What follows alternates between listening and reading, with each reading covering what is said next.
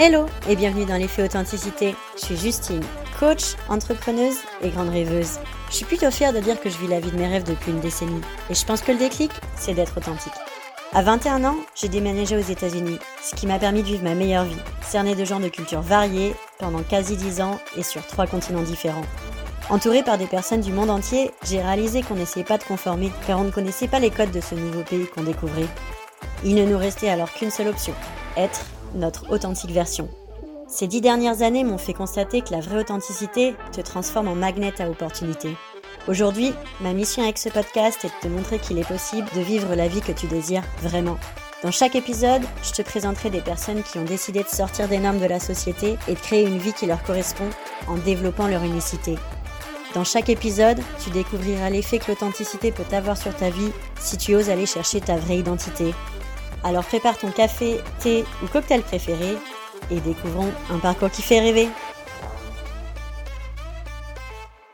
Emeline, merci beaucoup d'être sur The Authenticity Effect et bienvenue. Merci de nous accorder euh, un petit peu de temps.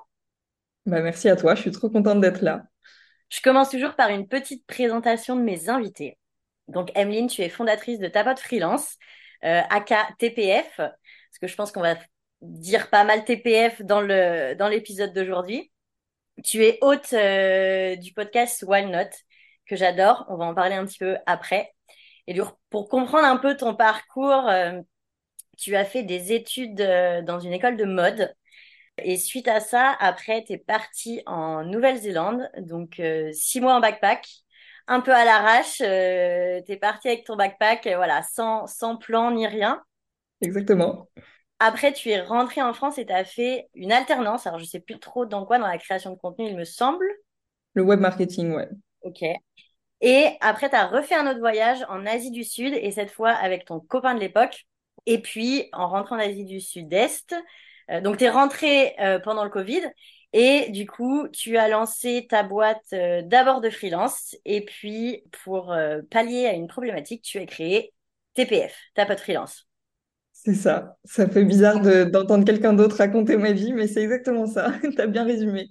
Est-ce que j'ai loupé des grandes parties de ta vie importantes ou? Euh, non, bah, en termes d'études, avant, avant l'école de mode, euh, j'avais, j'avais fait un DUT euh, technique de commercialisation. Donc voilà, j'ai fait deux ans d'études avant ça. Et puis sinon, je crois que tu as dit, t'as dit le principal quand même. Ok, bon, bah super. Pour commencer, je voulais parler de ton premier voyage en Nouvelle-Zélande. Tu parles dans ton podcast qu'il y avait un avant et un après. Mm. Et du coup, je serais curieuse de savoir euh, quel était le avant et, la nouvelle, et le après de la Nouvelle-Zélande et quels sont les déclics que tu as eus euh, euh, pendant, et, pendant ce voyage. Mm.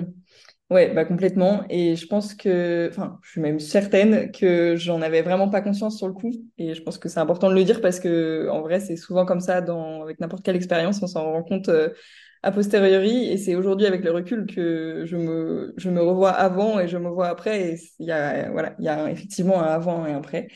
Euh, je dirais que ce qui a changé, bah déjà, j'ai tout simplement repris en maturité euh, pendant ce voyage-là. Je me suis aussi beaucoup plus ouverte d'esprit euh, parce que j'ai rencontré des gens de tous horizons. Alors, principalement quand même des Français, malheureusement. On part tous voyager à l'autre bout du monde et on finit toujours par ce, ce... c'est un truc de ouf. On est des aimants, mais c'est ah ouais. comme on est comme on est pareil, on s'attire finalement. Ah ouais, on peut pas s'en empêcher. Puis moi, j'ai vraiment, vraiment cette tendance-là à me rapprocher des gens qui, voilà, vont me, me ressembler, etc. Ou, euh, voilà, avoir des points communs avec moi. Donc, bah, ça a pas loupé. Bon, j'étais jeune aussi, donc c'est un côté rassurant, quoi. Euh, clairement, euh, oui. Petit tips pour les gens qui partent en voyage. Moi, c'est ce que j'avais fait quand j'étais partie. En fait, la première année, je suis partie dans une école d'anglais. Donc, en fait, on avait, mes grands-parents m'avaient aidé à payer. Donc, c'était hyper cher mon anglais était pourrave et en fait, je m'étais fixé la limite de pas trop passer de temps avec des Français justement. Et donc, mmh. euh, je sais pas, je, pense que je l'ai fait un peu naturellement, mais je m'étais dit, ok, les Français, je les vois le week-end. Par contre, la semaine, je ne veux pas voir de Français et comme ça, j'étais obligée, obligée de pratiquer mon anglais. Et franchement, c'était euh, vraiment pas mal. Et si je m'étais pas fixé cette limite, j'aurais été avec des Français à parler français euh, tout le temps, quoi. Ouais, mais c'est oui, c'est quasi inévitable. En fait, c'est de la discipline, hein, vraiment. Sur le coup, ça demande de la discipline parce qu'il y en a tellement dans ces pays-là que c'est inévitable d'en rencontrer. Donc après, il faut se forcer à pas aller que vers eux et puis à pas rester trop longtemps avec eux quand on échange avec eux parce qu'on sait que sinon, c'est des moments qu'on passe pas avec, euh, avec des, des personnes d'autres pays, quoi. Mais c'est vrai que moi, j'avais pas du tout. En fait, en vrai, je suis partie euh, juste parce que je savais pas spécialement quoi faire de ma vie et voilà, j'avais besoin de partir, quoi, vraiment de m'éloigner de tout et de prendre du recul. Euh, mais j'avais pas non plus euh, en tête, je suis pas partie avec l'idée de me dire je veux euh, absolument rencontrer des étrangers, etc., etc. Donc à aucun moment je me suis, tu vois, disciplinée par rapport à ça. En fait, sur le coup, je m'en fichais complètement que ce soit des Français ou autre chose moi, du moment où je rencontrais du monde et que je m'amusais, c'était ce qui m'importait. Donc, en fait, je me suis pas disciplinée par rapport à ça. C'est vrai que si maintenant je le refaisais euh, aujourd'hui, peut-être que je ferais un peu différemment.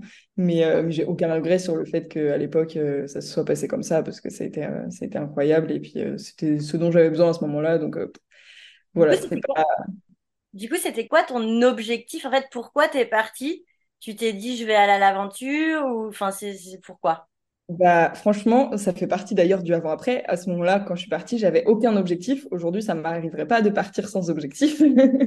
mais, euh, mais voilà, par exemple, ça, euh, j'étais juste en mode one life. Je peux pas rester là. Euh, tu vois, j'avais fait à ce moment-là, du coup, j'avais fait mon DUT et en gros, l'école de mode dont tu as parlé, je l'ai pas terminé. Ça s'est pas bien passé. Enfin, pas bien passé. Ça m'a pas spécialement plu.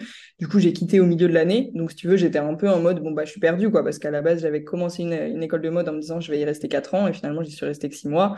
Et là, je savais pas spécialement quoi faire. Et je sentais le voyage, ça m'appelait depuis, depuis toujours. Euh, mais mes parents m'avaient euh, dit non, d'abord les études après le voyage. Et, euh, et finalement, euh, bah voilà, ça s'est limite imposé à moi parce que en fait, je tenais, je tenais plus quoi en école, en études. moi, j'avais la bougeotte déjà.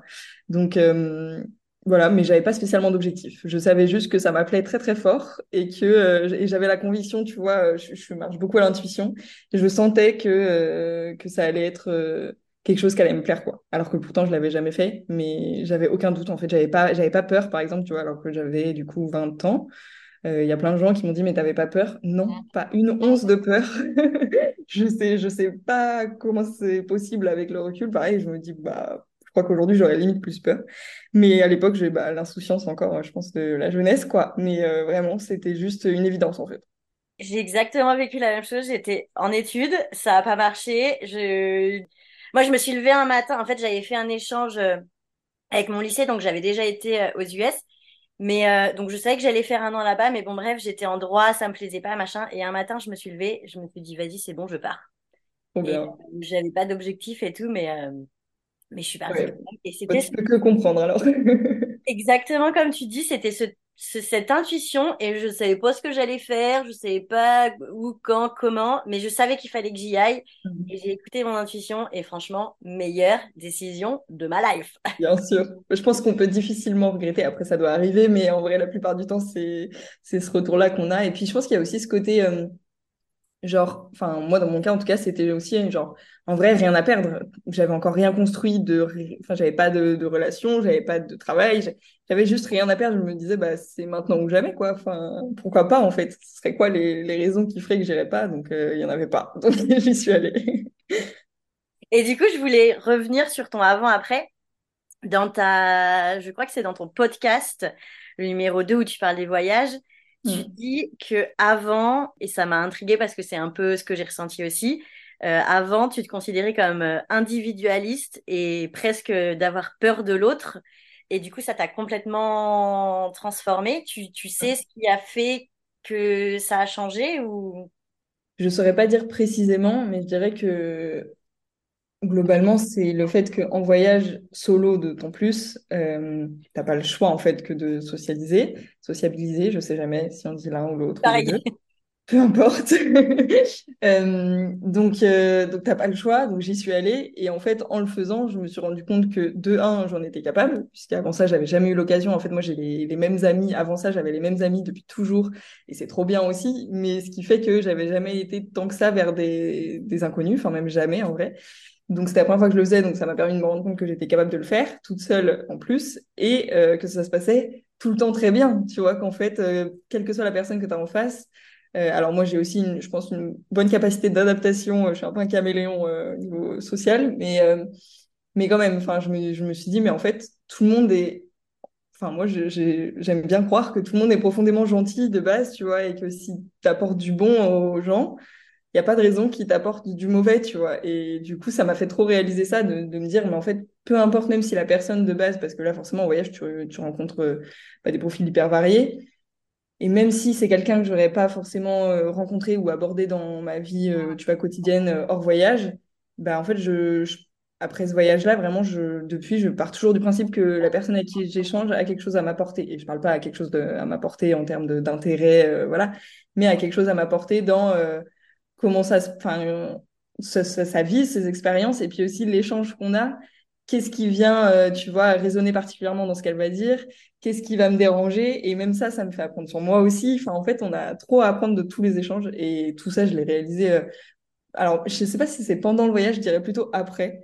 Euh, mais avec, ouais, pareil, encore une fois, avec le recul, je, je me dis que avant, j'étais j'étais hyper euh, bah, ça va avec l'ouverture d'esprit aussi. Et en fait avant ça j'étais vraiment centrée auto-centrée en fait sur moi. Enfin tu vois j'étais très jeune donc mes petits problèmes du quotidien quand t'es jeune euh, faire la fête euh, avec mes potes. Et puis enfin voilà il y avait un peu que ça tu vois genre dans ma tête ça tournait un peu c'était j'étais dans mon monde quoi. Et finalement je me suis ouvert au fait que bah non je vis dans une société et qu'il y a d'autres choses autour. Et, et voilà ça ça m'a fait vraiment cet effet là quoi Ouais, je, je me suis rendu compte que je ne sais pas si c'est le fait d'être dans mon pays, dans ma culture, ou si c'est que c'est la culture française qui est comme ça, mais on est quand même super fort pour juger les gens et ah pour mettre des attentes dans ce qu'on voit. Donc en fait, euh, moi, il y a des, des Français que j'ai rencontrés à l'étranger. Comme on se rencontrait à l'autre bout du monde, je mettais aucun jugement sur euh, la personne. Et je savais par contre pertinemment que si cette personne, je l'avais rencontrée en France, j'aurais tout de suite dit euh, enfin je me serais tout de suite fait des films genre ah ouais non elle je vais pas l'aimer parce qu'elle est comme ça comme ça comme ça elle dit ça ça me plaît pas. Alors qu'en fait voilà plus d'attente plus de jugement ça te permet de de de bah de ouais de t'ouvrir et d'avoir euh, l'esprit ouvert. mm. mais c'est ça mais je c'est trop dur en fait d'expliquer ce qui fait ça. Je, suis je te rejoins complètement. Je suis exactement pareil pour moi mais je ne saurais pas dire pourquoi on fait ça, en fait. des fois, je me dis, mais pourquoi on est comme ça quand on est chez nous, tu vois? Genre, je euh, je sais pas. C'est inexplicable, mais effectivement, il y a un truc en moins à l'étranger. Genre, une... bah, tu as moins peur du jugement, tu juges moins les autres, euh, il y a plus de bienveillance entre tout le monde. Enfin, il y a une espèce de bulle entre voyageurs, des fois, j'ai l'impression. Et même avec les locaux, au final, quand tu creuses un peu, euh, ça, arrive aussi. Des... Souvent, ils peuvent il peut y avoir une barrière au début parce que euh, touriste vs euh, local, mais en fait, si tu arrives à briser ça, c'est pareil avec les, locaux. Et c'est fou. En fait, ouais, les liens que tu crées sont directs beaucoup plus forts ou vont plus te marquer. Euh, ouais, ça n'a rien à voir au niveau. En fait, pour moi, c'est qu'on est, on a eu cette conversation dans un des épisodes avec Bastien, je sais plus lequel euh, c'était, je pense que c'était le numéro 7, avec Bastien Castillo. Et en fait, euh, donc euh, pour info, je l'ai je l'ai, on a enregistré le, le podcast un mois après qu'il soit arrivé à Bali. Et c'était sa première expérience à l'étranger. Et du coup, je voulais voir justement si en un mois, il avait déjà bah, ce genre de déclic. Et en fait, il me racontait que bah, il y avait les masques. Et en fait, il dit, quand on est en France, on a des masques. Mm. Euh, on se met des masques, pas forcément, on se les met pas forcément à nous, mais si euh, quelqu'un pense que on est euh, d'une certaine manière, même si on n'est pas de cette manière, parce que la personne va nous prendre de cette manière, et ben on va agir, on va suivre un peu. Le... Ouais, voilà, c'est ça. Et du coup, je pense que quand tu te retrouves à l'étranger, surtout quand tu es solo, t'as personne qui te met des masques. Et donc, mm. du coup, tu es complètement authentique. Donc, bah, en fait, euh, si tu as une personne qui te dérange, bah, tu vas pas, tu, bah, tu vas pas aller lui parler. Mm. et puis, tu vas, tu vas aller vers la personne qui te plaît. Et du coup, en fait, euh, t'as que des, des échanges authentiques. Et puis, en plus, la plupart du temps, les gens que tu croises, tu sais pas si tu vas les croiser une heure, deux semaines, deux mois. Donc, en fait, tu, fais en sorte que le moment que tu partages avec cette personne soit entier euh, à 100%, quoi. Ouais, carrément. Bah, de toute façon, de manière générale, je trouve même au-delà de juste les rencontres, dans le voyage, tu es beaucoup plus dans l'instant présent aussi que dans ton quotidien, tu vois. Et du coup, ça se ressent pareil dans les moments que tu vis avec les gens. c'est des moments de qualité, tu vois. Vraiment, la plupart du temps, c'est des vraies conversations, c'est des vraies activités où, enfin, voilà, il se passe des trucs euh, forts et je pense que c'est pour ça que les liens sont, se font plus vite. Mais je, je suis complètement d'accord avec cette idée de, de masque ou d'étiquette qu'on nous colle, en fait, euh, sans cesse, vraiment sans cesse. Euh, même, tu vois, on essaie de nous ranger dans des cases et dès que, par exemple, en tant qu'entrepreneur, ça t'est peut-être déjà arrivé aussi, c'est un peu plus dur pour la société de nous mettre dans une case parce que souvent, on, est, on va par-ci par-là. Et ça dérange les gens, tu vois, de pas pouvoir nous mettre que dans une case, ça rentre pas. Et, euh, et bah, ça, c'est pareil à l'étranger. il euh, n'y a pas de souci, quoi. Il n'y a, pas, a pas besoin de rentrer dans, dans quoi que ce soit. Alors, encore une fois, je sais pas si c'est, comme tu dis, propre à la France ou juste parce que c'est chez nous? Enfin, ça, c'est certainement un peu des deux. Mais en tout cas, il y a vraiment quelque chose de différent quand on est ailleurs, c'est indéniable. Bah, en France, en fait, on nous alors c'est un point de vue personnel, mais pour moi, on nous apprend quand même à rentrer dans les cases. Et voilà, tu sors du lycée, tu vas à la fac, tu trouves ton mec, euh, tu achètes une maison. Enfin bon, bref, voilà le truc basique des cases. Et du coup, je pense que les gens qui sont dérangés par les gens qui sont hors case, c'est qu'eux-mêmes, ils sont coincés dans une case. Et du coup, quand tu es à l'étranger, tu es forcément hors case. Si tu arrives euh, aux États-Unis et que tu es française, et eh ben les gens, ils vont dire ah bah elle, elle est française. Donc déjà, t'es pas dans la case de la société. Donc les gens, en fait, ils, te traitent différemment parce qu'ils savent que tu rentres pas dans la norme. Et d'ailleurs, cette idée de ce podcast-là, c'est que moi, les gens que j'ai rencontrés à l'étranger, on était hors case justement et on n'était pas, on n'essayait pas de nous faire entrer dans les cases et du coup, tu étais authentique à 1000% et. C'est un sentiment de liberté euh, absolue, quoi. Sur, sur le fait d'être soi-même, en fait, vraiment, c'est ça. Hein. C'est clair je voulais continuer un peu sur, euh, sur le voyage. Donc, ton épisode 2 de Why Not? D'ailleurs, il faut aller écouter euh, ce podcast. C'est une tuerie, j'adore. C'est euh, l'authenticité fois 1000. Donc, il faut aller écouter tous ces épisodes. Et du coup, l'épisode 2, tu parles du voyage et tu as une phrase, enfin, toute l'idée de cet épisode, tu dis que en fait, c'est pas une passion, le voyage, c'est ta thérapie à toi c'est un besoin vital euh, et un besoin que tu pour ta santé mentale. Et moi, c'est exactement comme ça que je le vois. Et souvent, les gens, ils voient, OK, bon, bah, elle, euh, elle est passionnée par les voyages, euh, alors que ça peut vraiment euh, faire partie intégrante de ta, de ta santé mentale, quoi. Ouais, puis de mon mode de vie, ouais, carrément. Bah oui, oui euh, je, je relate encore ces mots. Merci pour tes mots sur le, sur le podcast au passage, ça fait trop plaisir. Et, euh, et oui, euh, ce que je dis dans cet épisode, c'est effectivement que, en fait, pour moi, je, vraiment, c'est quelque chose de différent de, par exemple, la danse qui est une passion.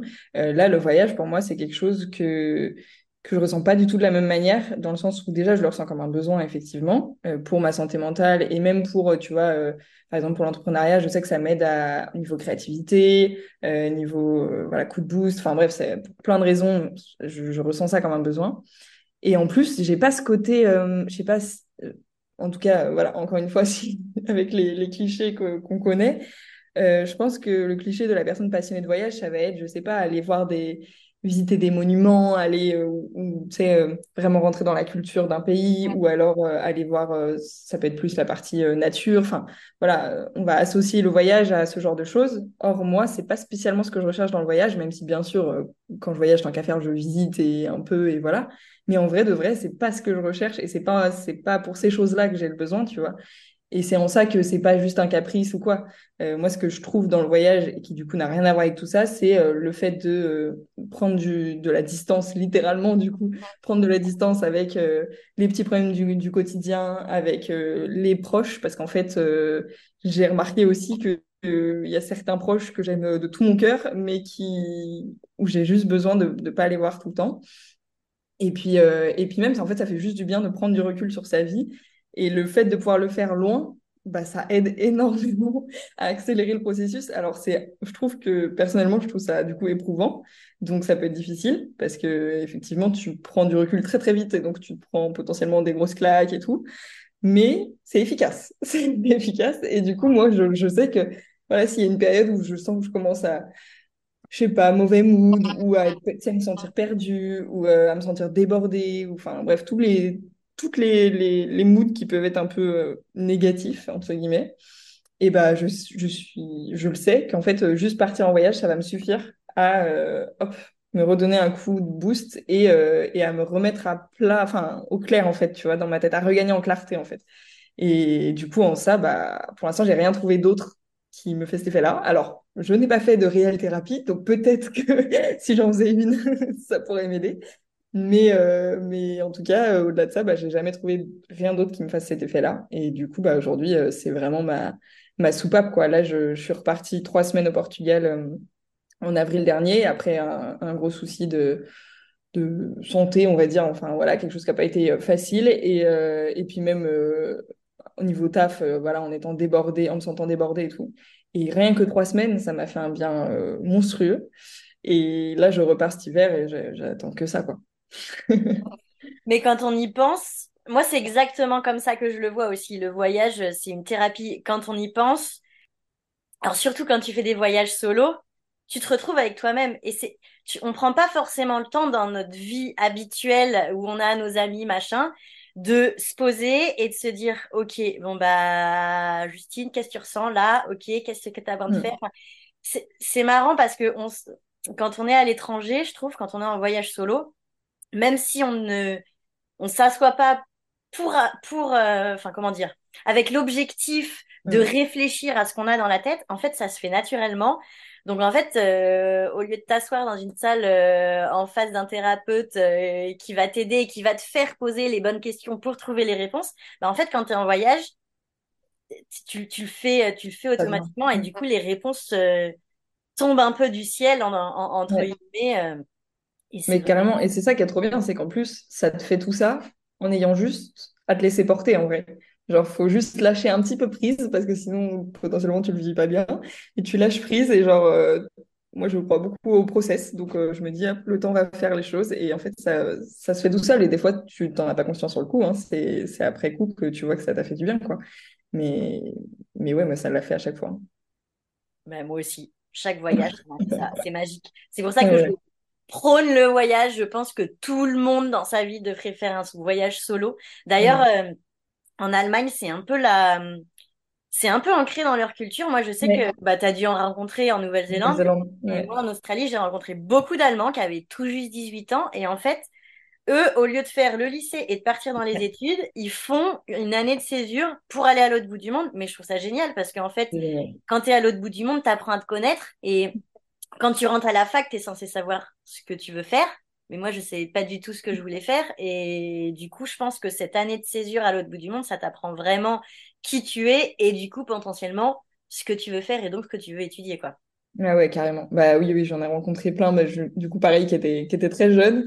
Et, mais j'ai trouvé ça génial, en fait, que eux, ce soit, bah, du coup, pour le, pour le coup, dans leur culture, de faire comme ça, un peu dans cet ordre-là. Alors, au final, ça se trouve, euh, pour eux, c'est rentrer dans les cases que de le faire, j'en sais rien.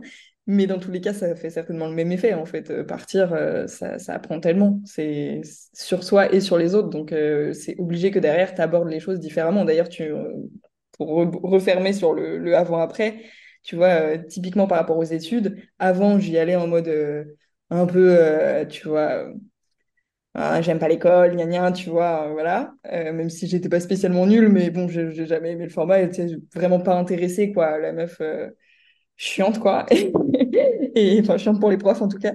Et quand je suis revenue, bah, là, du coup, j'avais une soif d'apprendre. Euh, j'abordais les cours avec une toute autre euh, envie et vraiment, je savais pourquoi je voulais le faire et j'avais envie de, cumuler des connaissances. Enfin, tu vois, c'est fou. Ouais, parce que je pense que tu étais justement dans la branche que tu voulais faire. Mmh. Donc, euh, bah, là, tu avais cette cette passion, cette flamme, alors que quand tu étais à l'école de mode, tu étais peut-être un peu là par défaut parce que tu pensais que ça pouvait être une bonne idée, mais finalement, tu n'avais pas fait le travail sur toi de te dire, OK, qu'est-ce que je veux vraiment faire? C'est ça, exactement. Mais du coup, je pense que ça doit être très pertinent pour eux de, se lancer dans les études après cette étape, effectivement. ça doit gagner du temps. ben ouais, ouais, non, mais c'est, c'est, ça devrait être euh, obligatoire dans, dans le système euh, éducatif français. On devrait avoir une année comme ça à l'étranger. Et donc, pour finir un peu le, le, le côté voyage, je voulais euh, aborder trois trucs. Alors, très, très vite fait, dans ton, dans, toujours dans ton épisode 2 de Why Not, à la fin, tu parles de projets.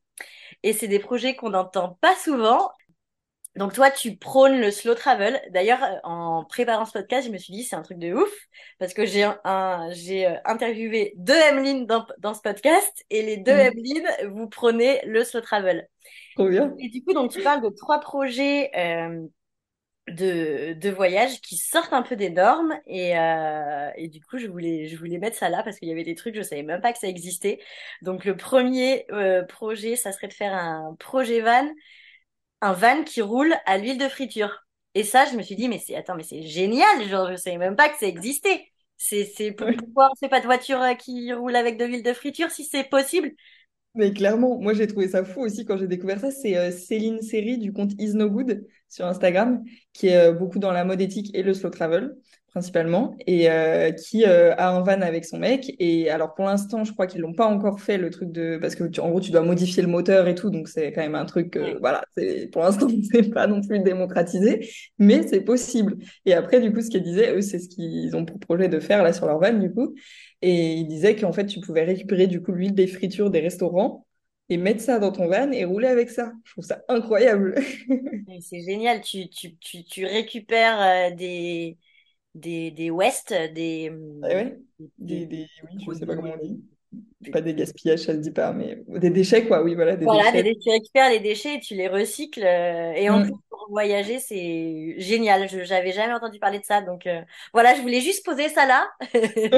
Tout le monde en entend parler. Qui sait, un jour, ça sera super euh, démocratisé et euh, il y en aura C'était trop bien. avec de l'huile de friture. Euh, après, comme deuxième projet, euh, t'as faire l'Europe en train. Donc là, t'avais trouvé un, je sais pas, une organisation, une association, je sais, dis-nous Ah un peu oui, plus là-dessus. ouais, c'est, euh, ça s'appelle Ourail. Euh, bah, limite, tu mettras, je t'enverrai le lien si tu veux, tu pourras le mettre dans la description. Et du coup, en fait, c'est un, c'est une asso euh, qui euh, bah, prône euh, le slow travel et notamment les voyages donc en Europe et parce que lui, il est français. Je sais pas s'il est tout seul derrière le compte, mais il me semble que oui.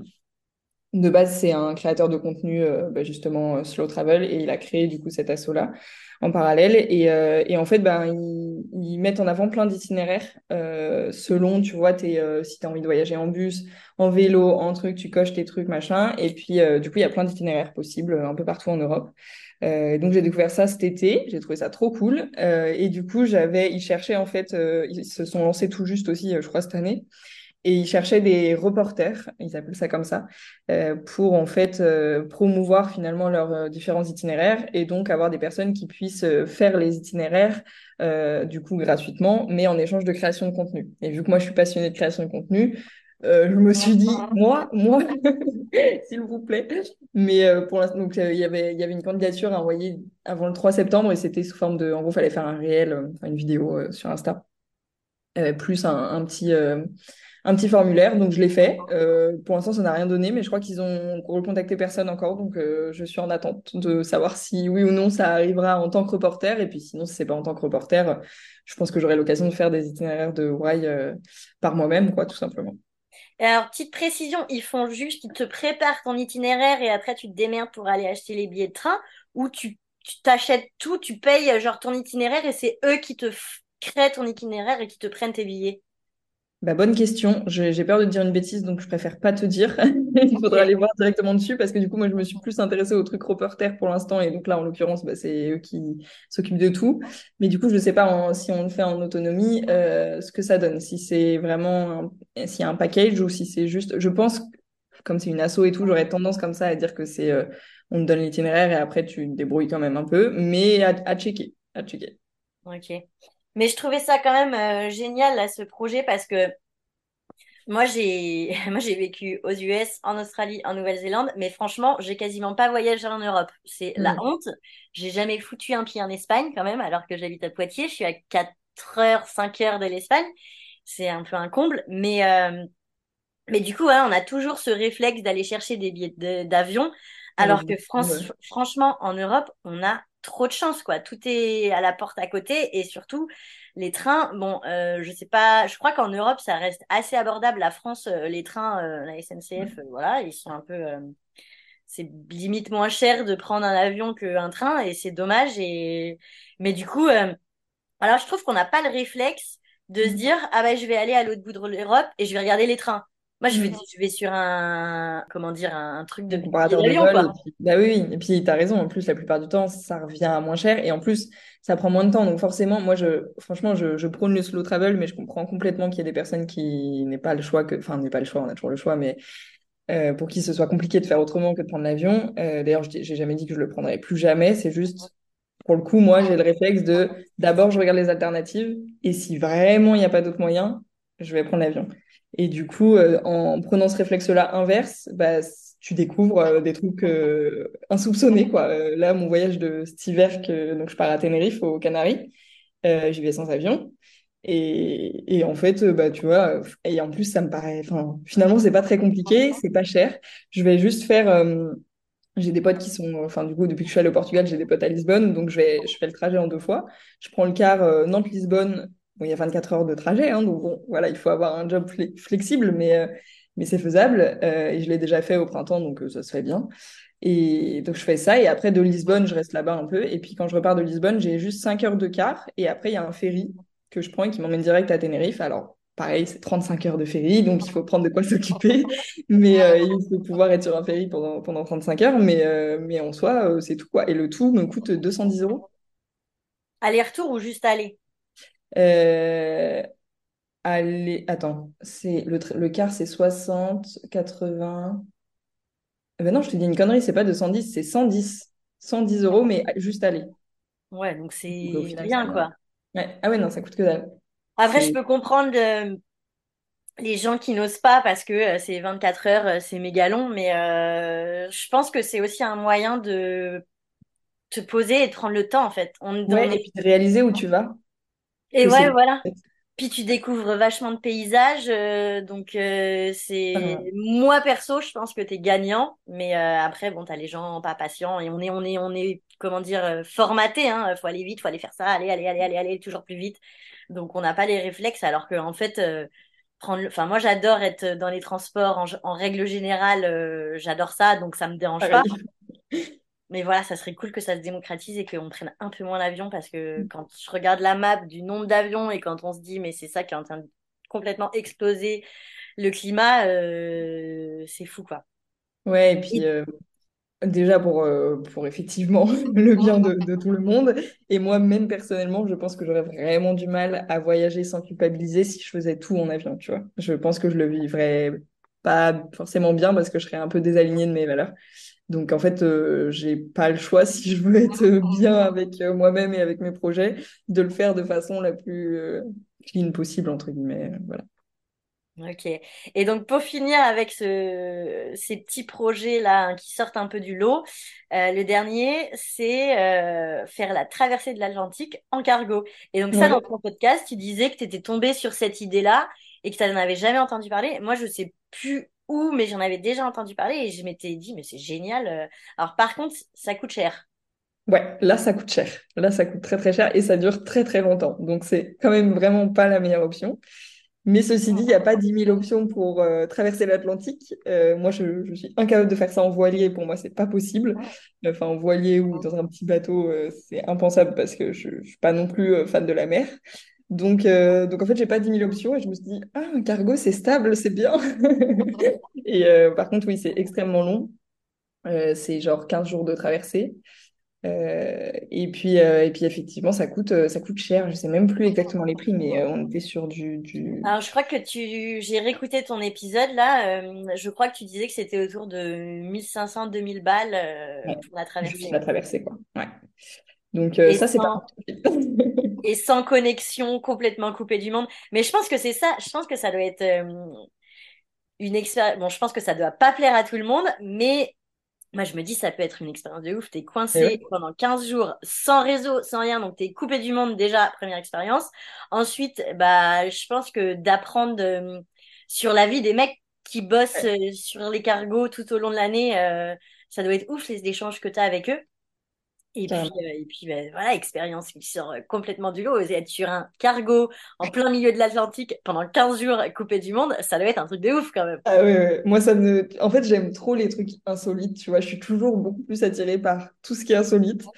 Même si c'est galère, même si c'est plus cher ou quoi, je vais, je vais forcément être attirée par ça. Alors quand j'ai vu ça, je me suis dit, oh là là, je veux le faire. Mais voilà, ça c'est un projet plus long terme parce qu'effectivement, déjà financièrement, il faut pouvoir. Euh, je le ferai pas non plus pour rester que 15 jours sur place parce que 15 jours de traversée est aussi cher, il faut rester un petit moment sur place pour que ça vaille le coup. Donc voilà, il faut que ce soit euh, que le contexte soit adapté, on va dire. Mais euh, mais ouais, j'ai trop envie de le faire au moins une fois dans ma vie. Je suis sûre qu'effectivement ça peut être euh, ça peut être ouf comme expérience. Et puis le fait d'être coupé du monde pendant pendant 15 jours. Alors là comme ça, je dis oh, c'est que 15 jours. Je pense que ça paraît très long sur le coup, mais il y a tellement de choses à faire sans connexion déjà, enfin sans sans réseau, je veux dire qu'on prend pas le temps de faire dans la vie de tous les jours, je me dis mais justement c'est une chance inouïe de pouvoir faire que ce que ce qui se fait sans réseau quoi pendant 15 jours euh, genre écrire lire euh, regarder des films tu vois que tu as téléchargé à l'avance. Je sais pas je me dis euh, plein kiff quoi. Non mais c'est génial. Tu sais moi les les deux les deux dernières mes deux derniers déménagements là j'ai fait plus ou moins là là où j'habite je suis en pleine campagne j'ai pas de réseau et en fait c'est une vieille maison donc il y avait pas de ligne de téléphone machin et tout. Et en fait j'ai un peu repousser le le l'appel de trouver une euh, une box machin et avoir internet. Parce qu'en fait je du coup tu es obligé de pas être sur ton téléphone et tout. Et ces jours-là j'ai l'impression que de un j'ai dix fois plus de temps pour moi. Et de deux je suis dix fois plus productive alors qu'en fait, le seul truc que j'ai changé, c'est que je peux pas être euh, aller scroller pendant euh, 5 heures là euh, sur les réseaux. Et c'est un truc de ouf pour le au niveau de la charge mentale, c'est c'est ah et en vrai, tu veux te reposer, t'es crevé, t'as besoin de vacances. Coupe ton téléphone pendant une semaine, c'est bon, ça va faire le taf. Hein. Ah oui, c'est clair. Ah mais vraiment, et on s'en rend pas compte tant qu'on le fait pas, mais c'est quand effectivement tu te retrouves à être généralement forcé à le faire d'une manière ou d'une autre Wow, ça fait vraiment une énorme différence. C'est comme si c'était une, autre vie, quoi. Enfin, c'est trop bizarre. On est... C'est flippant, en fait, parce que tu te dis, mais du coup, est-ce que je vis dans le monde réel le, reste du temps? Enfin, bref, je vais pas partir en philosophie, mais euh, c'est un sujet euh, ouais, passionnant, dans le sens où ça a vraiment beaucoup d'impact. Internet, les réseaux sociaux et tout, c'est génialissime, c'est l'invention du siècle, mais je pense que si on connaît pas les dangers, on fait pas attention aux dangers, ça peut être vraiment euh, très négatif. Hmm, c'est ça, il faut le faire en conscience. En fait, c'est comme tout, hein. si tu mets de la conscience sur euh, la façon de faire les choses, ça se passe toujours un peu mieux que si tu le fais sans réfléchir. Ouais, c'est clair. C'est clair. Bon, je voulais revenir un peu sur euh, tes Wild Notes, donc son podcast, euh, et également ta newsletter. Donc, tu as une newsletter que tu sors tous les jeudis, qui est génialissime. En fait, c'est des petits passages de ton journal intime euh, sous forme de euh, lundi 14h euh, dans le canapé et tu nous parles un peu de ce que tu ressens. Et franchement, c'est moi je kiffe, je lis j'ai plein de newsletters, je les lis pas toutes, mais alors le jeudi quand je reçois la tienne, je l'ouvre direct. Parce qu'en fait, c'est un échange sans filtre sur ta plus ou moins ta vie d'entrepreneur, mais ta vie dans tous les domaines un peu. Et t'es hyper vulnérable, t'es 100% authentique. Et du coup, je voulais savoir, est-ce que t'as toujours été comme ça, hyper authentique, à te livrer euh, sans, sans filtre, ou c'est venu petit à petit, ou sinon, à quel moment t'as osé être toi-même à 100% et quel impact ça a eu sur ta vie et ton business? Grosse question, mais parle-nous un peu. Euh, très bonne question, ceci dit, très bonne question. Je pense que j'ai toujours eu cette tendance-là euh, parce que tu vois, je me revois, bah, par exemple, quand j'étais en école de mode, donc avant même le voyage en Nouvelle-Zélande, euh, j'avais créé un blog. En fait, j'ai toujours été passionnée de, partage, en fait, de, sous toutes ses formes, mais de partager, partager, partager les mots, tu vois, à l'oral, à l'écrit, euh, les images, la photo, la vidéo. J'ai toujours kiffé ça. Je sais pas pourquoi, mais voilà, ça date d'il y a très longtemps. Et euh, au moment où, tu vois, les blogueuses et tout, euh, ça a été le, le boom des blogueuses, euh, voilà, quand j'avais, je sais pas, j'étais ado, quoi. J'ai suivi, moi, les, les, dès les premières blogueuses, donc toutes les créatrices de contenu et tout. Donc, j'ai été baignée là-dedans et ça m'a toujours attirée. Et donc, tu vois, quand j'étais en école de mode, j'avais créé un blog sur la mode et je partageais déjà. Alors, à l'époque, c'était sur Snap parce qu'il n'y avait pas encore les stories sur Insta, mais je partageais déjà sur mon Snapchat lié à mon blog des stories où bah, j'allais parler de trucs. Mais pour le coup, autant je le faisais déjà et du coup c'est pour ça que aujourd'hui je suis hyper à l'aise euh, dans le fait de créer du contenu. Donc déjà ça aide après à être plus soi-même au fur et à mesure. Euh, autant voilà à l'époque je pense que j'étais pas spécialement authentique, pas non plus euh, complètement fake ni euh, ultra filtré sur tout, mais euh, j'avais quand même plus peur de, du jugement, j'avais plus, tu vois, j'allais plus rentrer dans, dans ce qu'on attendait de moi, etc. Donc je le faisais de manière un peu codifiée et en copiant un peu sur les autres, tu vois, en regardant comment font les autres, puis en faisant pareil, quoi. Or, aujourd'hui, euh, la différence, et je pense que c'est ça qui fait que, que vous, quand vous recevez mes contenus, quand vous les lisez, quand vous les écoutez, vous avez cette sensation d'authenticité. Parce qu'en en vrai, moi, je m'en rends pas compte. Enfin, quand, tu vois, enfin, je suis juste moi, tu vois, donc je peux pas m'en rendre compte euh, la sensation que ça fait. Mais à mon avis, c'est grâce au fait que, en fait, euh, je, pour le coup, maintenant, je consomme assez peu de contenu des autres. Euh, alors, enfin, ça dépend. Je consomme beaucoup de vidéos YouTube et de podcasts parce que là, pour le coup, il y a un côté euh, inspirationnel, enfin, un coup de boost que j'aime trop. Mais par exemple, moi, je scrolle très peu sur les réseaux sociaux. Très, très peu. Sauf euh, les stories de vraiment quelques personnes. Je suis d'ailleurs très peu de personnes sur, tu vas sur mon compte Insta par rapport au nombre de personnes en vrai que, que je pourrais suivre parce que bah, je, je connais, je sais pas, plein d'entrepreneuses par exemple et tout. Bah, en réalité, j'en suis très peu parce que c'est pas que ça m'intéresse pas, c'est juste que s'il y a trop, il y a plus rien, tu vois. Et dans, dans ce que ça t'apporte, dans l'interaction avec l'autre et tout. Donc, je préfère sélectionner, avoir des vraies, des vraies interactions avec les personnes que je suis, vraiment suivre leur contenu. Et au final, il y en a très peu. Euh, D'une part, parce que bon, bah, aujourd'hui, j'ai aussi, euh, je, suis euh, un peu débordée, il faut dire les choses, tout le temps. Donc, euh, il est très sollicité de tous les côtés. Donc, du coup, forcément, euh, tu as moins de temps à consacrer à scroller et tout.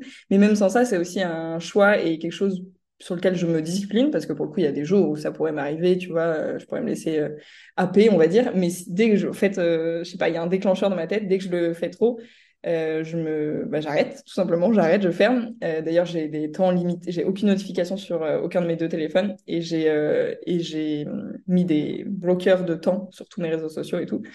Et en fait je au final mes, mes bloqueurs de temps tu vois je les atteins rarement alors que j'ai mis déjà peu de temps. Parce qu'en fait, je, je, vais sur les réseaux sociaux pour publier, pour créer, mais finalement, je scrolle très peu. Et je pense que c'est ça qui fait que, que je fais du moi, entre guillemets, parce que je vois pas ce que font les autres, tout simplement. Donc, je fais comme moi, je, comme ça sort de moi, tu vois. Non, mais en vrai, là, ce que tu viens de dire, euh, tu sais, moi, je me dis, quand j'essaye de créer, alors moi je suis la nana la moins régulière jusqu'à maintenant euh, sur euh, mes créations de contenu. Je, j'y travaille, j'y travaille, mais en fait je me rends compte que plus je consomme du contenu, plus du coup je vais me comparer plus je me dis, non, mais ce que tu fais, c'est de la merde. Donc, en fait, des fois, euh, je bosse, je fais un mois de contenu, puis en fait, je me dis, ouais, non, en fait, c'est de la merde. On recommence. Et du coup, je poste pas. Et en fait, euh, bah ouais, la, la, la, solution, c'est de faire du contenu et de faire ton contenu à toi sans aller euh, regarder ce qui se passe à côté, quoi. Exactement. Bah, surtout des personnes qui, parce qu'en vrai, moi, il y en a euh, qui m'inspirent énormément. Euh, et pour le coup, qui, je pense, ont l'impact positif, qui me donnent de l'inspiration et qui m'aident aussi à créer du contenu de cette manière-là, même si je fais au final complètement différemment. Mais je sais pas, il y a un côté inspirationnel. Mais c'est vraiment, encore une fois, la conscience de vraiment bien choisir les quelques personnes qui t'inspirent et qui tu sens qui te, qui te donnent envie de faire du toi au final. Mais tu vois, où voilà, il y a un côté euh, vraiment positif, quoi. Et tout le reste, ça dégage. et ça veut pas dire que, que voilà que t'intéresses pas à la vie des gens, mais au pire, ben voilà, moi si je je sais pas, par exemple, les, toutes les membres TPF, je peux pas les suivre sur mon compte perso, tu vois, c'est impossible. Bon, on les suit avec le compte TPF, mais on, on, a, on suit pas mal de monde du coup, donc on ne voit pas vraiment. Euh, ben moi, je suis trop contente de, de voir les membres TPF dans la vraie vie et qu'elles me racontent leur vie dans la vraie vie ou en échange perso, tu vois, là, on a l'occasion d'échanger, voilà, ça m'arrive régulièrement. Mais c'est vrai que je ressens pas le besoin de euh, voir tous les posts de tout le monde. Enfin, je me dis à quoi bon euh, Chacune, euh, chacune fait son petit bout de chemin et puis on se raconte quand on a l'occasion de discuter, quoi.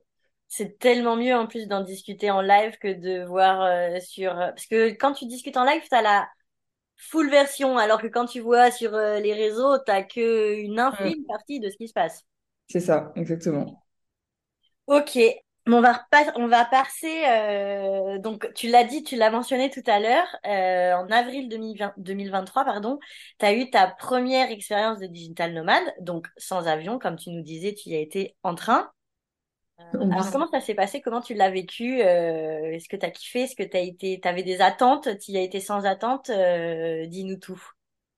ouais, bah alors oui, j'ai kiffé, ça c'est sûr. j'avais des attentes de tu vois, c'était pas un objectif précis, mais c'était, euh, ouais, effectivement, quand même des attentes de, comme je te disais, je suis partie en étant un peu débordée niveau taf, en me sentant, euh, euh, tu sais, pas perdue parce que je, savais encore où je voulais aller, mais un peu à manquer de, de bah, encore une fois, de clarté, de sens dans certaines choses, et tu sais, de pour parler très concret, genre, tu sais, j'étais beaucoup sur les petites tâches chronophages du quotidien et je sentais qu'on n'avançait pas assez dans les vrais projets long terme et tout. Et, euh, et j'avais l'espoir que le fait de m'éloigner euh, géographiquement et puis, euh, voilà, mentalement aussi quelque part, ça m'aide à me recentrer sur l'essentiel et donc sur les projets long terme et arrêter de euh, chipoter les petits trucs du quotidien là et les détails et les machins parce que je sentais que, que c'était euh, vraiment en train de bouffer euh, mon quotidien aussi le, quotidien de la boîte tu vois c'était pas la meilleure période ça commençait à être compliqué enfin depuis ça va beaucoup mieux mais à ce moment-là c'était compliqué donc voilà ce besoin de se refocus sur l'essentiel et, prendre de la distance ouais, avec les petits détails. C'était un peu ça. Et ça a très bien marché. ça a vraiment très bien marché pendant ce, voyage-là. Du coup, je suis partie ouais, trois semaines. Et euh, en gros, j'ai fait un peu, euh, je dirais que j'ai bossé la moitié du voyage, mais énormément. Genre, je faisais que bosser, j'étais pas mal solo dans des cafés et tout, mais euh, avec une créativité et une productivité de dingue. C'était fou. C'est exactement ce que j'allais te dire. Tu, tu, mets, je sais plus si c'est une newsletter, euh, épisode de podcast, bref, tu mets que ça t'a boosté ta, ta, créativité et ta productivité. Et ça, c'était une conversation qu'on avait eue euh, avec Cécile dans le podcast avec ah. Cécile, qui est sur TPF et qui m'a fait découvrir TPF. Et, euh, et on se disait que c'est un truc de fou que moi, je me suis jamais considérée comme quelqu'un de créatif. Et en fait, euh, en étant à l'étranger, maintenant je me vois comme quelqu'un d'hyper créatif, alors que pour moi, j'étais plutôt du côté sportif. Et du coup, oui, tu disais que tu que avais une productivité de fou et une créativité, une créativité de fou. Et en fait, mm. tu faisais en deux heures ce que tu aurais mis six heures à faire euh, en règle générale, quoi. Complètement. Et puis avec, euh, avec beaucoup plus d'impact, tu vois, bah, c'est notamment là-bas que j'avais rédigé tous mes posts LinkedIn que j'ai publiés seulement en septembre. On a mis un peu de temps, mais, euh, mais voilà, j'en ai rédigé plein là-bas et, et ils ont été, tu vois, même en les publiant plusieurs mois après, très, enfin, très impactants. Ils ont, ils ont, voilà, ils ont généré de l'engagement et tout. Et donc voilà, en plus en faisant les choses vite et vraiment particulièrement bien, je pense.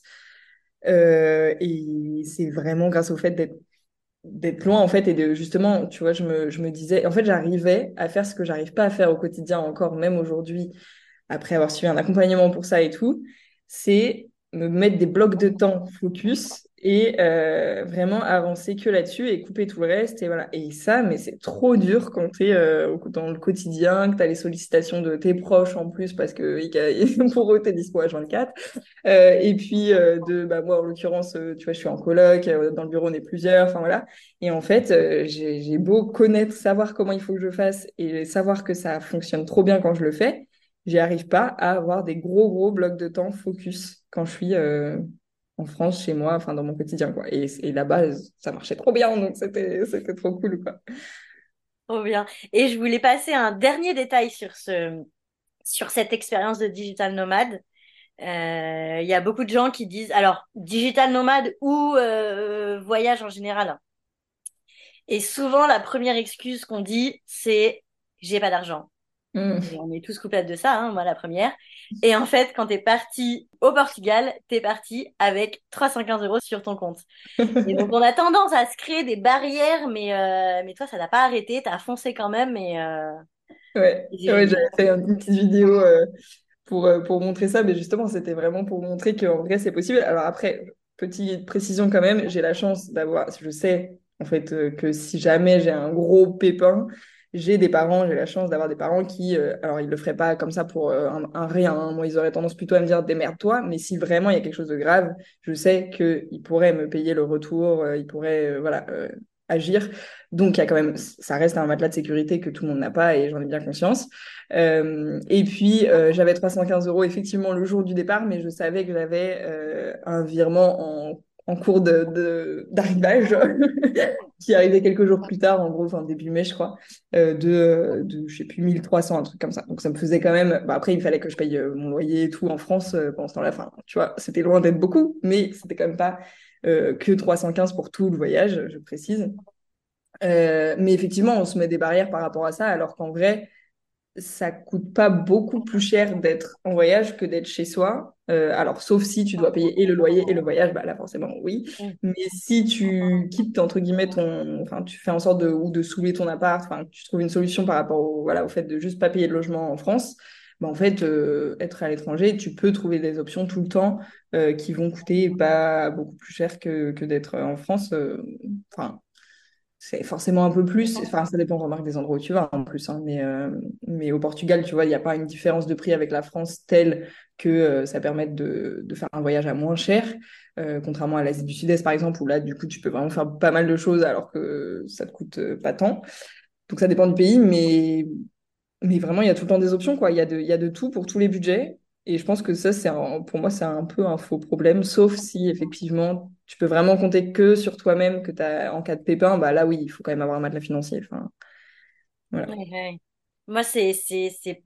Chaque fois que je suis partie, euh, je suis partie toujours avec un budget. Euh, concrètement, j'étais un peu. Euh, enfin, je pense que peu de personnes auraient osé. Genre, quand je suis partie en Australie, tu vois, je suis partie avec 2000 euros, donc c'était pas grand, grand chose. L'Australie, c'est un pays quand même relativement cher.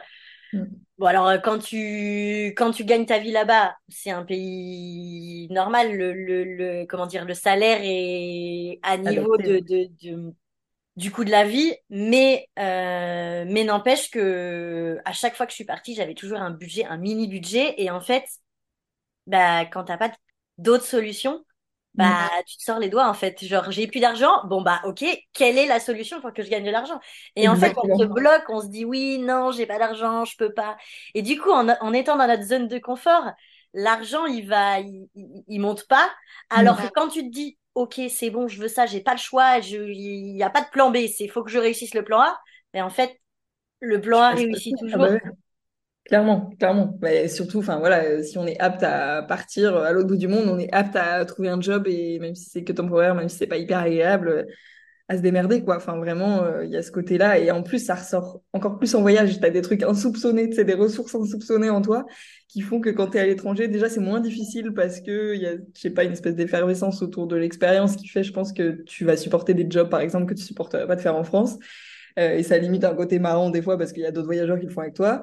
Et puis, euh, et puis en plus, euh, voilà, tu trouves des, en vrai, tu trouves des solutions et ça, ça développe aussi justement cette capacité d'adaptation, tu vois. Et, et c'est, ça permet de voir à quel point il est toujours possible, tu vois, d'activer un levier à l'instant T qui va te permettre de, d'avoir quelque chose de différent, que ce soit en termes de finances, mais en vrai, c'est le cas avec tout, dès le mois suivant, quoi. En fait, c'est juste euh, la vie, c'est jouer avec des leviers et bah, va actionner les leviers euh, que tu as besoin d'actionner à l'instant T pour avoir ce que tu veux dès le mois prochain, dès euh, l'année prochaine, etc. Mais il n'y a pas tant de blocage à avoir que ça par rapport aux finances. Hein. L'argent, ça va, ça vient. Euh...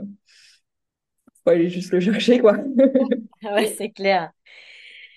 Bon, je veux aborder un dernier point dans ce podcast qui fait sens un peu avec la conversation là qu'on a eue. Euh, donc, je rappelle que en revenant d'Asie du Sud-Est, donc pendant le Covid, tu t'es lancé en freelance.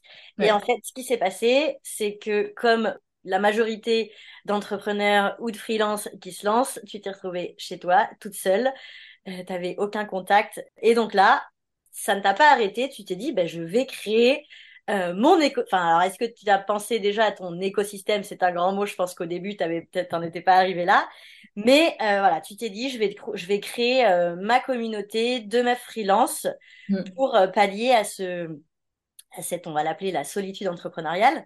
Ouais. Et du coup, euh, donc voilà, fais-nous un peu l'histoire de TPF ou comment créer un business fun entre copines sans se prendre trop au sérieux. Je pense que c'est la phrase qui résume bien TPF. Donc, euh, vas-y, dis-nous, dis-nous comment ça s'est passé. Euh. Ouais, bah oui, euh, effectivement, j'ai eu ce... donc ouais, j'étais freelance. ça faisait donc six mois que j'étais lancée à 100%. j'étais j'étais rédactrice web à ce moment-là. Et euh, bah ouais, comme tu dis, je me sentais solo. Alors j'étais encore en couple à ce moment-là, donc je vivais pas seule en soi, mais je connaissais aucun entrepreneur. Donc déjà, personne à qui parler qui comprenne ce que je vivais. Et, euh, et puis bah, en plus, voilà, sortie de Covid et tout, euh, de manière même plus générale, euh, on était tous un peu solo, quoi. Et donc je pense que c'est tombé au bon moment. Hein. J'ai, c'était un peu un coup de chance entre guillemets, enfin, les étoiles alignées, on va dire, de de, sorti, de lancer ce, cette idée-là à la sortie de Covid parce qu'on a été beaucoup à ressentir le besoin. Mais d'autant plus quand on est freelance ou en solopreneur en tout cas.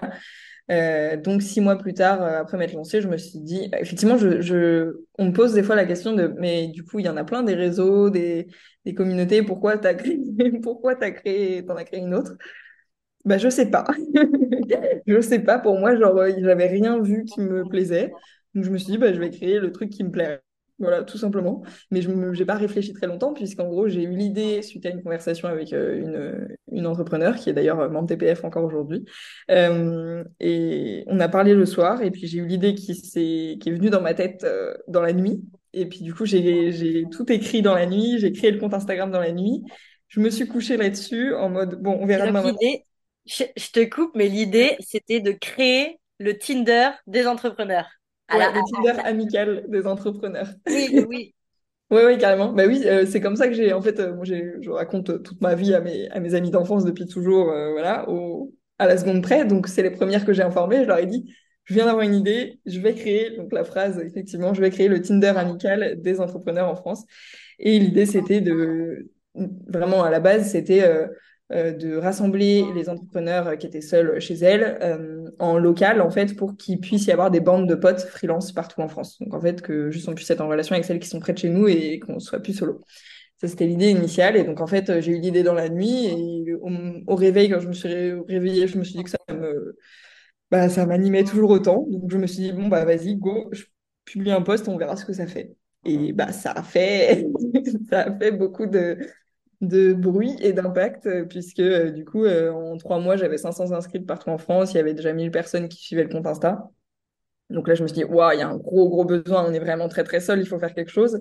Et effectivement, mon approche a été quand même différente de tout ce qui existait, dans le sens où il y a beaucoup, effectivement, de fun, de bah, l'image est volontairement un peu décalée, enfin, même l'identité visuelle, ma façon de communiquer. Voilà, on appelle nos clientes euh, meufs, euh, potes, euh, on va dire bisous, enfin, on s'en fout, quoi. On est. voilà. On je se pense que, la tête. je pense que c'est ça aussi qui fait la force de TPF parce que euh, moi, perso, le travail très, je vais à mon bureau, je suis toute la journée à mon bureau, machin, bien travailler, bien rentrer, d'être, Mm. voilà, c'est pas du tout mon délire. Et justement, ce côté de, bah, t'es entre potes en fait, et du coup, c'est pas parce que tu fais une collaboration euh, avec un autre entrepreneur, enfin là, en l'occurrence, une autre entrepreneur, que tu peux pas dire euh, ah mais meuf je kiffe ce que tu fais c'est de la vibe tu vois Non, mais carrément. c'est ça c'est c'est un mix de euh, l'entrepreneur et en même temps euh, pas, pas comme comme je te disais pas se prendre au sérieux quoi et Ouais. Je pense que j'avais un grand besoin derrière ça euh, de casser les codes de manière générale, de casser les codes de- du monde professionnel que j'ai jamais supporté. Et ça a été ma façon à moi de le faire. Mais oui, il y a, de ça derrière. euh, clairement, c'est aussi un petit coup de pied dans la fourmilière, et donc pour euh, pour finir est-ce que tu peux nous décrire un peu ce qui se passe sur TPF donc moi je suis dans TPF donc je connais bien mais pour nos auditeurs s'ils n'ont jamais vu à quoi ça ressemblait TPF, est-ce que tu peux nous dire un peu toutes les fonctionnalités et tout ce que tu Ouais. peux gagner et avoir euh, sur, sur TPF? Oui, carrément. Euh, oui, parce que du coup, à la base, c'était juste la mise en relation locale, mais aujourd'hui, on a créé tout un, bah, une plateforme autour de ça et puis un, un univers en fait complet. Euh, la, la partie team locale et rencontres euh, en réel, ça, ça représente aujourd'hui euh, une, une petite partie de TPF, mais il y y a plein d'autres choses. Et donc, du coup, ouais, on utilise une plateforme qui s'appelle Mighty. C'est pas notre propre plateforme, mais on a pu la personnaliser et tout.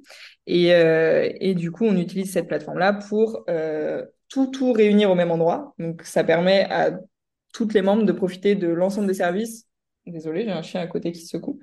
Euh, de l'ensemble des services euh, en ayant voilà tout à portée de main, j'ai envie de dire, juste en ayant cette plateforme-là. Et donc, il y a euh, des espaces d'entraide euh, pour poser des questions, tu vois, en permanence et s'entraider euh, sur un peu tous les sujets. hein. Il y a aussi un espace bah, justement plus pour les freelances à proprement parler de d'offres de mission, donc et puis plus largement des fois aussi d'échanges d'opportunités, notamment des interviews de podcast par exemple, il y en a pas mal qui se proposent sur la plateforme et tout.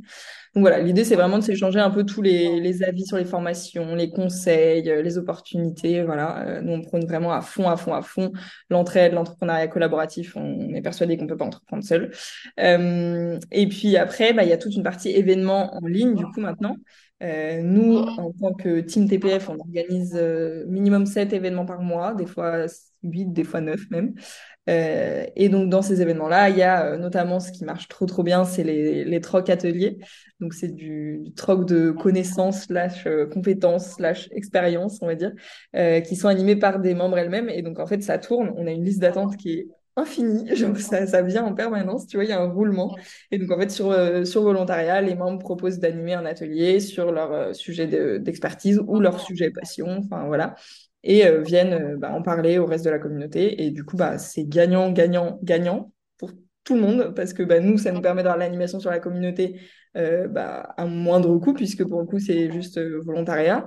les filles qui animent, elles ont, ça leur permet d'avoir de la visibilité et de s'entraîner dans un cadre hyper bienveillant et tout. Et euh, bah, les filles qui, qui peuvent, euh, bah, qui accèdent à ces ateliers-là, ça fait une valeur euh, de dingue en termes de, de valeur ajoutée, de connaissances et tout sur plein de sujets, sans, enfin voilà, compris dans l'abonnement en fait. Donc, donc ça c'est trop trop bien. On adore ce système et ça fonctionne trop trop bien. Et puis après, on a d'autres événements en ligne, j'ai envie de dire un peu plus classiques, genre café de bienvenue tous les mois, une masterclass tous les trimestres par un intervenant externe. Euh, là, il n'y a pas longtemps aussi, parce que sur la plateforme, on a maintenant ajouté le café cowork virtuel. Je ne sais pas si tu as eu l'occasion d'y aller. J'ai pas testé encore et j'en parle à tout le monde. Je dis, ah, c'est génial. Bon, j'ai jamais testé encore, mais ça a l'air d'être vraiment génial. Mais euh, vas-y, je te laisse finir. Mais c'est vrai que c'est ça, c'était, c'est, c'est le truc de, de, de, de foot TPF, je trouve. Ouais, ouais, bah du coup on a envie de le, le développer encore plus parce qu'effectivement dès que dès qu'on le met un peu plus en avant, bah ça pareil, ça fonctionne super bien, on a des trop bons retours.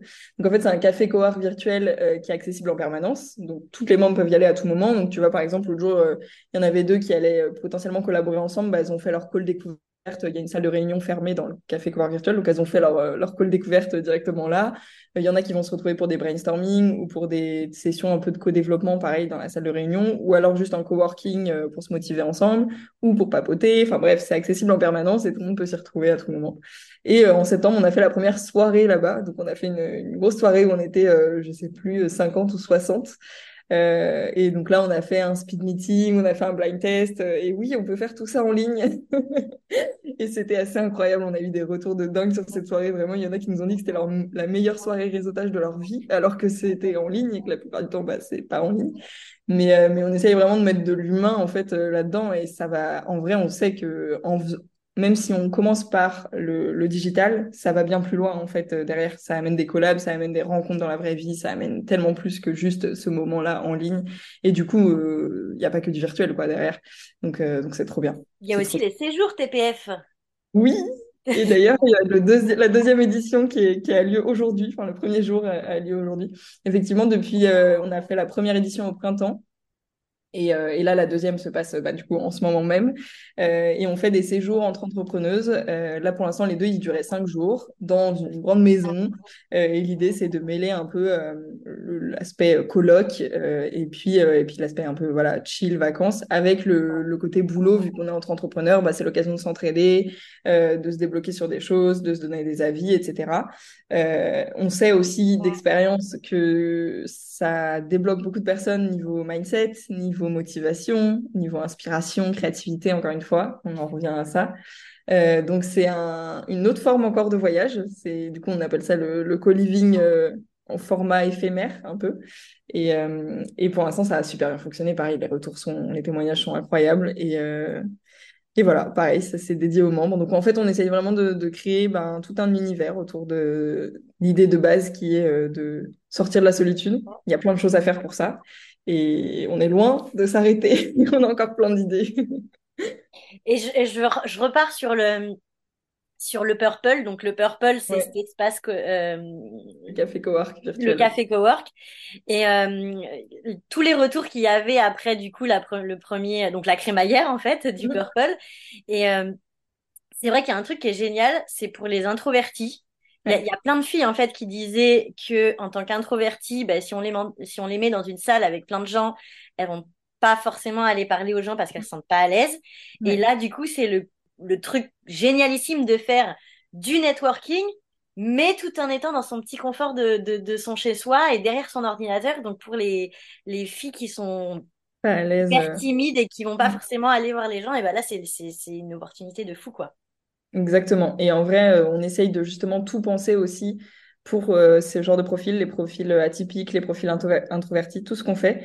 Euh, on pense toujours à ces profils-là parce que euh, je trouve que c'est en partie pour ça que des fois le réseautage est inaccessible euh, parce que je trouve que c'est pas pensé pour euh, enfin c'est pensé pour des personnes extraverties quoi euh, et qui qui sont socialement voilà à l'aise et tout. Et c'est loin d'être le cas pour tout le monde notamment quand on est entrepreneur solo et tout des fois c'est ça traduit une certaine introversion. Donc nous on pense tout le temps à ça à ces personnes là et du coup tu vois pareil il y a aucun événement qui est obligatoire. Sur les, événements on précise toujours qu'il y aura pas d'obligation d'activer le micro ou la caméra etc pour essayer de faire en sorte que les introvertis se sentent à l'aise quand même de et euh, puissent quand même bah, voilà, en profiter euh, comme les autres et, tout en se sentant euh, bien. Quoi. Trop bien. Bon, Emeline, on arrive à la fin de cet épisode. Alors, on a toujours trois petites questions qu'on pose du coup dans The Authenticity Effect. Trois courtes questions qui demandent trois courtes réponses. Ok. Première question, quel est le meilleur conseil qu'on t'ait jamais donné? Ouf. Attends, il faut que je réfléchisse de bon pour te faire une réponse courte. Euh, euh, si, bah tiens, je vais prendre celui de Julia de I Don't Think I Feel, euh, qui m'a envoyé un vocal cette semaine suite à. Ah, ça va pas être une réponse très courte. Je vais essayer de faire C'est pas grave, c'est pas grave. qui m'a envoyé un vocal suite à une, une grosse victoire justement pour TPF parce qu'on a passé le palier des 300 membres. Oui, d'ailleurs, félicitations. Oui, merci. C'était une grosse victoire pour nous, euh, pas que euh, sur l'aspect voilà, résultats, chiffres et tout, mais vraiment, ça nous a fait du bien, quoi. Vraiment, ça nous a fait du bien d'atteindre ce palier-là. Et, euh, et Julia m'a donné le conseil de, de célébrer, tout simplement. C'est un conseil simple, mais que personnellement j'oublie tout le temps, de célébrer et de prendre le temps de juste encaisser, même quand c'est du positif, faut aussi encaisser, prendre conscience de, et pas forcément foncer direct dans le OK, qu'est-ce que je fais maintenant? En plus, qu'est-ce que tu vois, qu'est-ce que je fais d'autre, tu vois. Encore une fois, cette idée de, ralentir un peu par moment et voilà, juste faire un petit arrêt sur image euh, et me prendre le temps de, de bien vivre cette période-là et d'en garder un bon souvenir, quoi. Je pense que c'est le meilleur conseil qu'on peut donner à tous les entrepreneurs parce qu'on est tous un peu euh, impatients et on veut tout de suite, euh, allez, ok, c'est fait, what's next? Alors que c'est vrai qu'on on devrait prendre, profiter des bonnes énergies et du positif. Carrément, carrément. Faut vraiment plus s'attarder sur le positif. Deuxième question, quelle est la meilleure leçon que tu as apprise dans ta vie? Ah, dans ma vie? Ouh là là. Ça peut être euh, sur euh, tout sujet, hein, que ce soit perso, euh, professionnel, n'importe quoi. Bah, je pense que ça va paraître peut-être un peu bateau au vu de mon parcours, parce que du coup, c'est un peu évident, obvious, j'ai envie de dire. Mais pour moi, c'est lié à l'humain. Et je dirais que qu'en gros, rien ne vaut la peine d'être vécu si c'est pas partagé. Trop bien. c'est vrai, tu as trop raison. Que ce soit en voyage, en entrepreneuriat, c'est vaut pour tout. Pour le coup. Euh. Les moments sont tellement plus savoureux quand tu les partages. Ah ouais, carrément. Ça n'a rien à voir. Et dernière question, est-ce que tu as, enfin, quelle est une habitude que tu as récemment ajoutée dans ta vie qui a amélioré ton quotidien? Hmm. Euh, bonne question. Euh, alors depuis, ça fait longtemps que j'ai une morning routine euh, un peu voilà que, je peaufine au fur et à mesure, mais mais tu vois j'étais un peu irrégulière et en vrai c'est tout bête, mais je trouve que commencer la journée avec une routine, alors routine c'est pas obligé d'être exactement la même chose tous les jours. Moi je suis pas, j'aime pas quand c'est trop carré et tout, mais globalement, tu vois, je me réveille, je me force à ne pas prendre mon téléphone, on en parlait encore tout à l'heure, mais ne pas prendre mon téléphone pendant au moins une heure. Enfin, pas les réseaux sociaux, tu vois, je peux, me, je peux écouter un podcast ou un truc comme ça, mais pas de, de réseaux sociaux.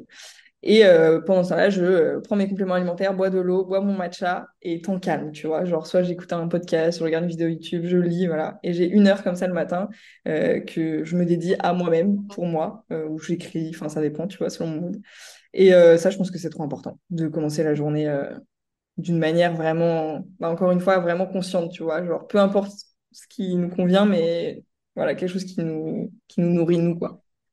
Ouais, c'est clair. Puis de, de, de prendre cette heure de que la première journée, que la première heure de la journée soit dédiée. Attends, je recommence. Que la mm. première heure de, de la journée soit dédiée à toi, que tu passes du temps avec toi. Et hum, c'est vrai que moi, ça, je le fais.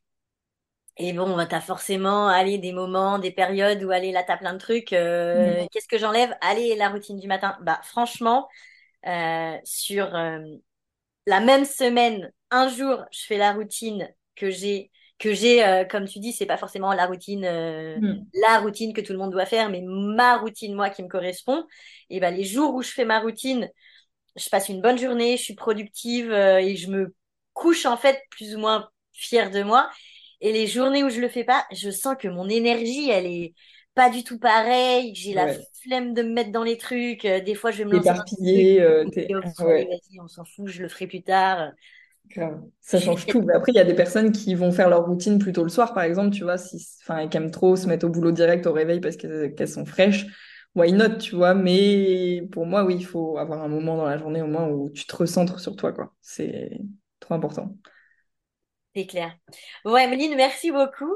Est-ce que tu peux vite fait nous partager où est-ce qu'on peut te retrouver? Je mettrai bien entendu tous les liens euh, dans la description du podcast. Ouais, carrément. Bah, merci à toi. Déjà, c'était trop cool de pouvoir échanger avec toi, de vive voix et puis de en visio aussi, comme on disait, on n'avait encore jamais eu trop l'occasion. Pour me retrouver, alors moi personnellement, parce que je fais aussi, euh, j'ai aussi euh, un process entrepreneurial euh, personnel, c'est sur mon compte Instagram principalement, donc emeline.lcy. Et puis sinon, pour ta pote freelance, c'est sur le compte Insta aussi principalement, donc ta, freelance, tout, tout collé. Voilà. Ok, impeccable. Bah, de toute façon, je mettrai tous les liens euh, dans la description.